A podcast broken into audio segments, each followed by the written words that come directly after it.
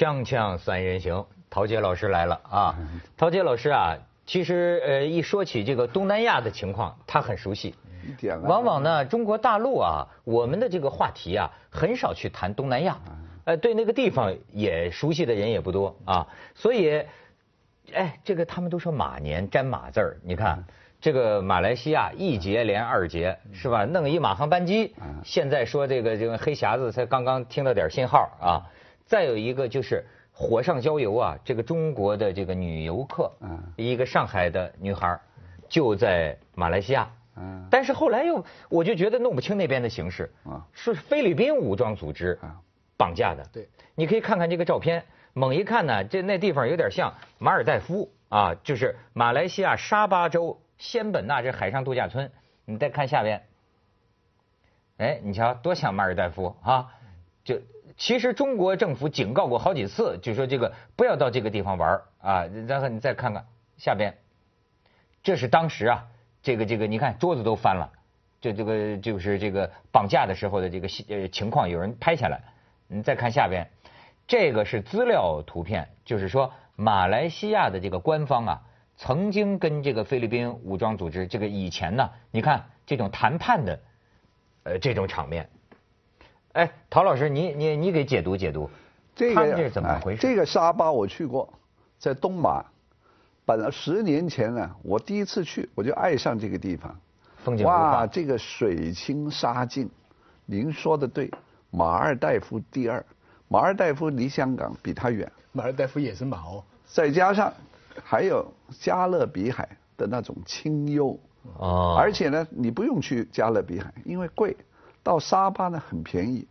哦，就有那种白色的沙滩。哇，那个沙滩这这漂亮，那个水都是清的，看见这个小海龟，看见这个金鱼，看见这个珊瑚。哦，啊，而且呢，这个很利于潜水，浮潜也行，深潜也行。那个沙子白呀、那个水呀、就是翡翠一样的那这个比布吉还漂亮，啊。对地的海不漂亮。所以呢现在不行了。布吉呢，三十年前漂亮，是吧还有个芭提雅，四十年前漂亮，游客一去，通通污染。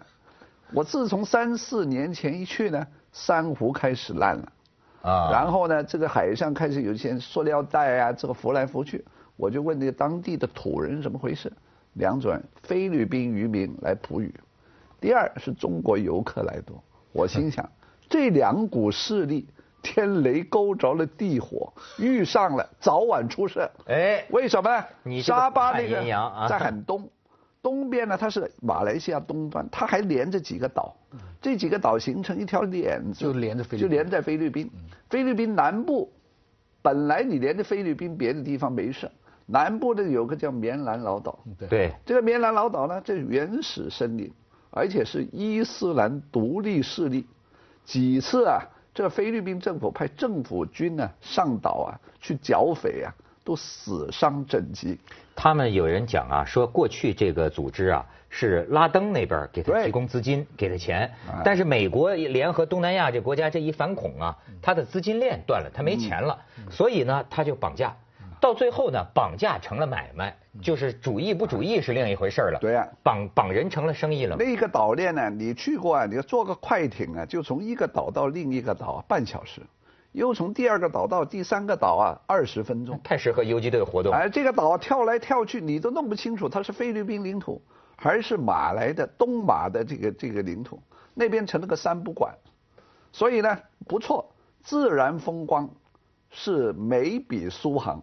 嗯，但是那个马来西亚那个军警到不了，只要你看那个渔民啊，当时我看那些开快艇的那些，看那样子，当年我的心里有点不踏实。哦，你说他是渔民也可以，你说他哎，换件衣服当海盗也行，对，就跟索马里那边差不多。哎，所以啊，呢，加上呢，我我那个时候去东马，有人告诉我，你去找那些开快艇，你要问清楚是天主教徒还是伊斯兰教徒。呃有什么分最？好找那个开快艇，很多都是菲律宾人的。菲律宾最好找天主教徒，天主教徒的菲律宾人。当然要是伊斯兰的，又是菲律宾的，当心，那个啊就是棉兰老。要是伊斯兰但是马来的还好，啊，哎所以现在我们内地同胞但这又不能这么说，我们也不能宗教歧视，对不对？不是歧视嗯，不是歧视，就是说要打醒精神，而且呢，那个那个风险自负，哎，这种啊，你像是咱们国家这个铁铁腕管制的，相比之下，你就会感觉啊，有些国家呀，它处于一个什么状态呀？就是统治不力的状态。你比如说菲律宾，那么多年，他就是有一帮恐怖，呃就是这武装组织，他这个政府政不能他不能管。菲律宾是个岛岛国，他这七千个国。防军，他把剿灭了不就完了？没没用，剿过啊，没用啊。你记得两年前有一个新闻记者团上岛，被他杀了五十个，哦，是是是，记得吗？惨案啊，都是记者、新闻工作者，照样干掉。你说这政府派人呢去上岛去考察的，专门啊专门美国有一支几百人的反恐部队，专门在那里要对付他们。对付的。哎，就是对付他们。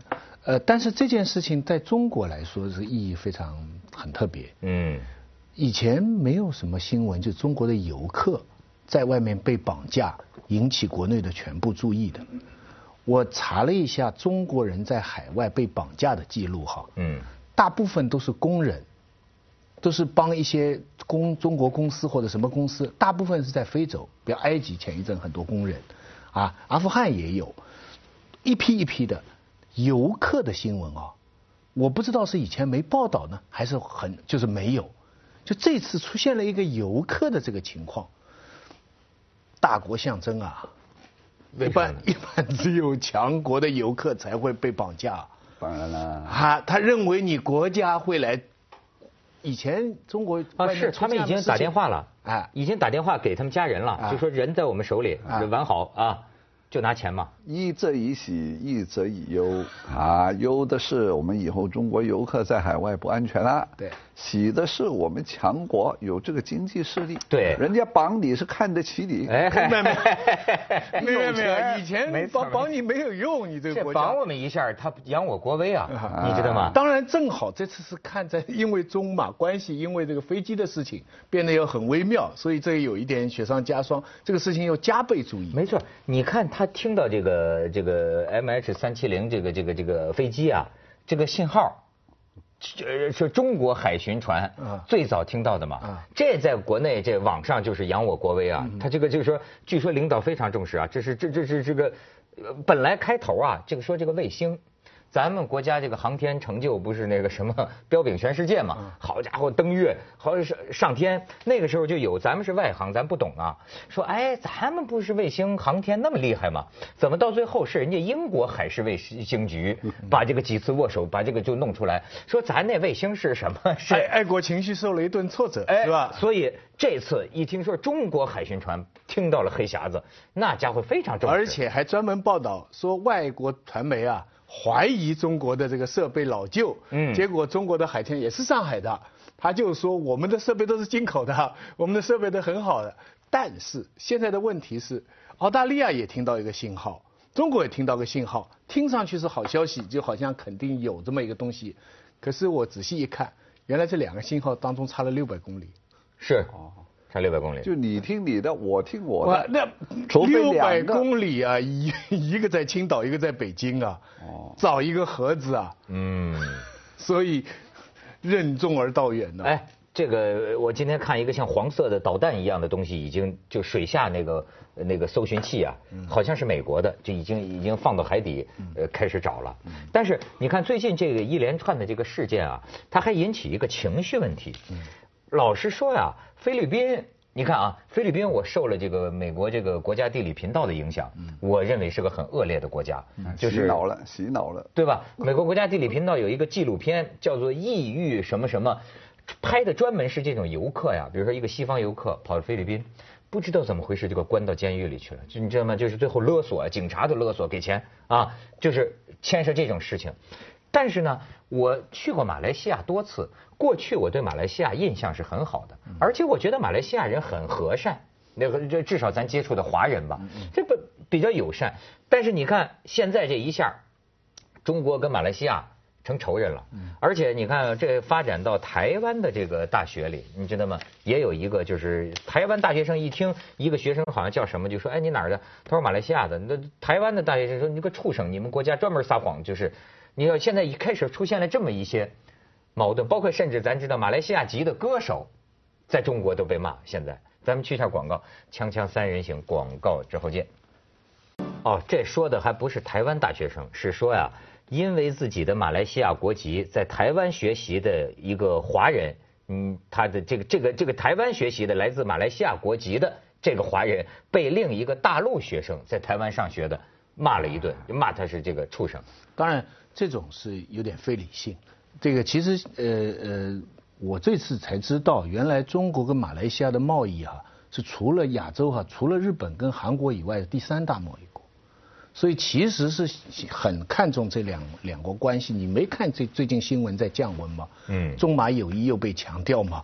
中马友谊 因为因为对对中国来说，南海的争端哈、菲律宾跟越南才是更麻烦的。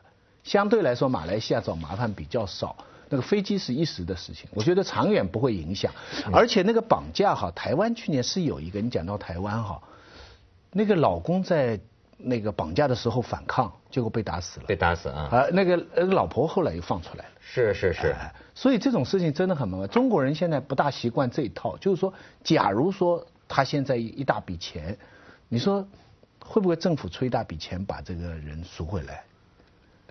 曾经中国中国不大玩这样的游戏的。不我看到好像曾经有一次是菲律宾呢，还是哪个国家呀？两千万美元都出啊，就是2000块两千万吧，两千万两千万美元呢，就就就就就出这个赎金呢。那太多了，我觉得开这个先例、啊。你要是中国领导，你觉得太贵了是吗？哎，太贵了，姑息养奸。嗯啊，但是呢，现在他国家的这个中国这个外交部声明啊，啊，已经讲得很清楚了。怎么说？责成大马政府在照顾该上海女游客的生命安全的前提之下，争取获得释放。就是说，你不要乱来，我还要要人，钱我不付，人命我要把这个事情交给这个马啊，但是不。能伤他一一分一毫。那你让马来西亚怎么办呢？他怎么能保证？马来西亚怎么能保证？对呀、马来西亚给钱吗？啊，马来西亚马航都快破产了。对呀、马来西亚只能说我来保证他的人生命安全，我只能够给钱。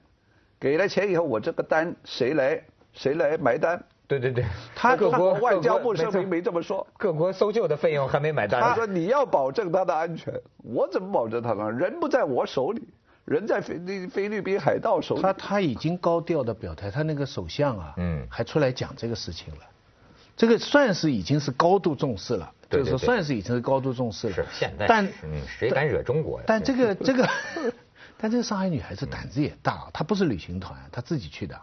中国应该这样说：你这个你救不出来，就像日本呢修改宪法，我有借口了。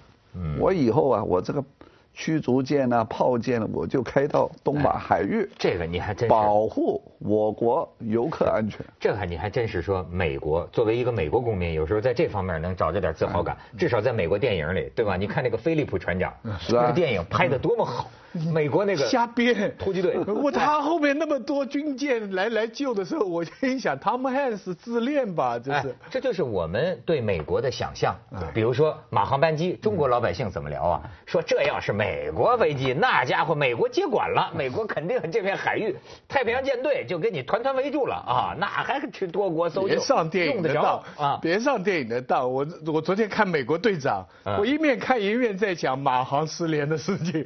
我想你们跑哪儿去了？你 你们就在华盛顿折腾，你你们派出去啊！我跟你说，就是这样，到现在还在说，美国什么都知道。美国早都知道了，对美国就是在指挥着马来西亚做傀儡，对外释放什么不释放什么，这倒不，这倒不是猜测。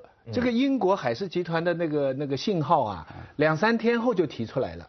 但是隔了三四天，马来西亚才宣布，因为这三四天对呀拿去给 FBI 鉴定去。是啊，对对对，这个三四天，我们在越南海里的很多船都来都团去，团转。呃，他在那里去鉴定去。你说他不？知道，没人相信。你现在上 Google，你就看那个地图，你有没有亲戚住在多伦多、温哥华？有没有地址啊？你一输进，你这个亲戚在温哥华、多伦多那个后花园种了什么花，那个汽车什么型号、车牌，当然他删掉了，看得清清楚楚。对，但是那是海啊，海还看不了吗？你残骸嘛，对不对？所以你也有觉得他们碎片吗是隐瞒，我觉得是碎片能力到了，能力。你连个车牌都看见，碎片能看不见？啊？你说这不奇怪吗？碎片看的都都不相关。除非这个这个这个飞机是插水与完整的到了海龙王那边，嗯有可能吗？这违反物理定学嘛，不对？你你你这这个跟明星跳水一样。没错啊，挺有意思。我我想起个事儿，就我们这比我还大的岁数的人呢，对这个电脑啊，对 Google 这个地图啊，他是很无知的，跟农民一样，他弄不清楚，你知道吗？去看看但是我们这有这么一个年长的朋友，他找了个小女友，哎在美国，你知道这个老头啊找小女友啊，他就特别吃醋，嗯，这个占有欲相当强。他就监视。然后呢，他就弄那个，他听说年轻人说那个 Google 哈，他真的看到这个女孩的这个家里，看到那女孩的家里，然后跟这个女孩大发雷霆，说你们家那个门口除了停了你的车之外。还停了另另另一辆车，我看了两天，第二天还停着。那个有人在你们家过夜，后来后来他们说不是 Google 那个及时的 Google 那个是半年前的，对，他 几个月以前看疯了，老头儿，你这？不是及时的。锵锵三人行，广告之后见。而且，所以你看，咱们说这个学生啊，好像容易这个宣泄情绪，特别是在有些人挑动的情况下。你看他们现在讲，你要是网上的大 V 一挑动这种民族情绪啊，很多年轻人就跟着上。你在想台湾这个反服贸这学生现在不开就开始撤啊，我就想起啊。这个年轻人啊，现在的这个年轻人，我要这么讲啊，就会招人骂。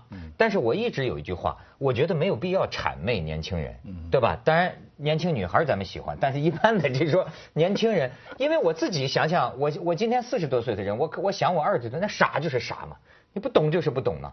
所以我现在就觉得啊，刚才我跟陶陶杰老师聊，我也是说，我说昨天半夜听他还主持。电台节目呢，就今夜不设防之类的了。我说你还现在还在做吗？他就说后继无人。他谈到一个问题啊，他就是说啊，你看，包括现在写专栏的年轻人，就是就是跟不上啊，写不出这个程度啊。呃，这包括电台这种政论时评，所以我后来觉得他们是不是生活呀，完全向另一个方向了。对我们现在认为需要一个人的知识水平和智力的这些行当。可能就没了，以后没了，现在就是后继无人，文化人文精神没有。不要说这么高深，你现在在香港，叫随便街上，你说香港大学不是专门做民意调查吗？你去调查这方面，随便找个二十一二岁，叫他坐下来写五百字的文章，写一下，啊，今天我做了什么事。